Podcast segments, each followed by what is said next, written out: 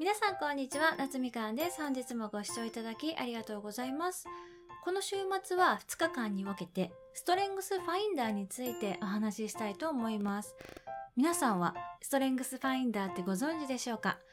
別のエピソードでもちょいちょい名前はね、出してきたんですけれども、ストレングスファインダーというのは、アメリカのギャラップ社が開発した人の強みのもとイコールまあ才能を見つけ出すツールでして、ウェブサイト上で177個の質問に答えていくと、最後にあなたの中でその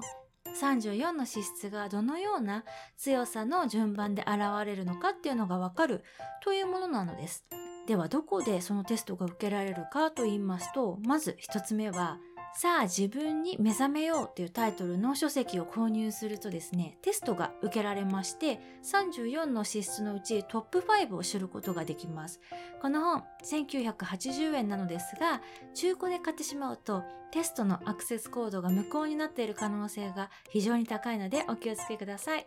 もし、34の資質全部のね、順位が知りたい場合は、ギャラップ社の公式ページからテストを受けることができます。今だと5850円ですね。このテスト、177個も質問があるので、1時間以上とか時間に余裕がある時に受けることをお勧めします。で、このストレングスファインダーを受けるとどんないいことがあるかと言いますと、まず一つ目、自分で気づけていない資質や特徴を知ることができるということですね。自分が何が得意とかって案外気づけてなかったりしませんか？ストレングスファインダーで上位5つの資質っていわゆる呼吸をするのと同じくらい無意識にできてしまうことなんですね。なので、その資質を十分に活用しながら働いたり、キャリアを構築するとめちゃくちゃストレスなく稼げるようになるわけです。自分では大したことないと思ってるスキルが他の人にね、めちゃくちゃありがたがられたりするじゃないですか。そのような資質を知ることができます。そして二つ目は自分のトップ資質を強みとして使うことができるようになるってことですね。例えば私はトップ資質に着想っていう資質がありまして、これはどんなものかと言いますと、ひたすらね、いろんなことについて常にもアイディアが浮かびまくっていて、そのアイディアを誰かとシェアしたり、それを使って人の役に立てることで喜びを感じるっていう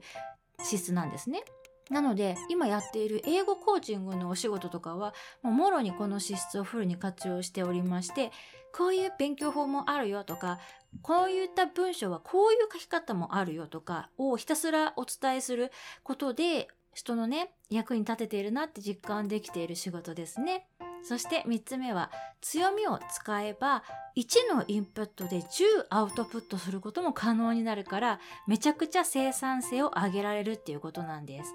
自分のトップ資質をフルに活用することで、社会で活躍できるのはもちろんなんですけれども、それが自分にとってもめちゃくちゃ省エネで、かつストレスフリーになるってことなんです。例えば私のねトップ資質にも入っている収集心っていう資質を持っている人は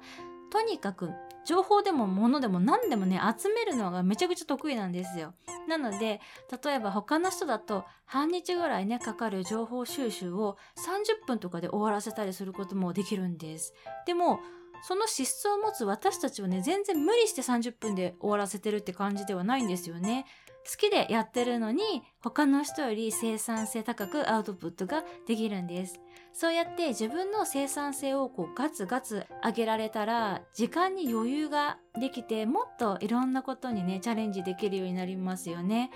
なのでまずはテストを受けて自分のトップ5資質をですね客観的に診断してその結果を自分はどういう場面で、ね、今ね発揮できているかとかをどんどんね深掘りしていくっていう感じでこのストレングスファインダーをね活用していただけたらいいなと思います。明日は実際に私はこのトップ5の資質たちをね、日常でどんな感じで使っているかとかについてお話ししたいと思います。それではまた次のエピソードでお会いしましょう。バイ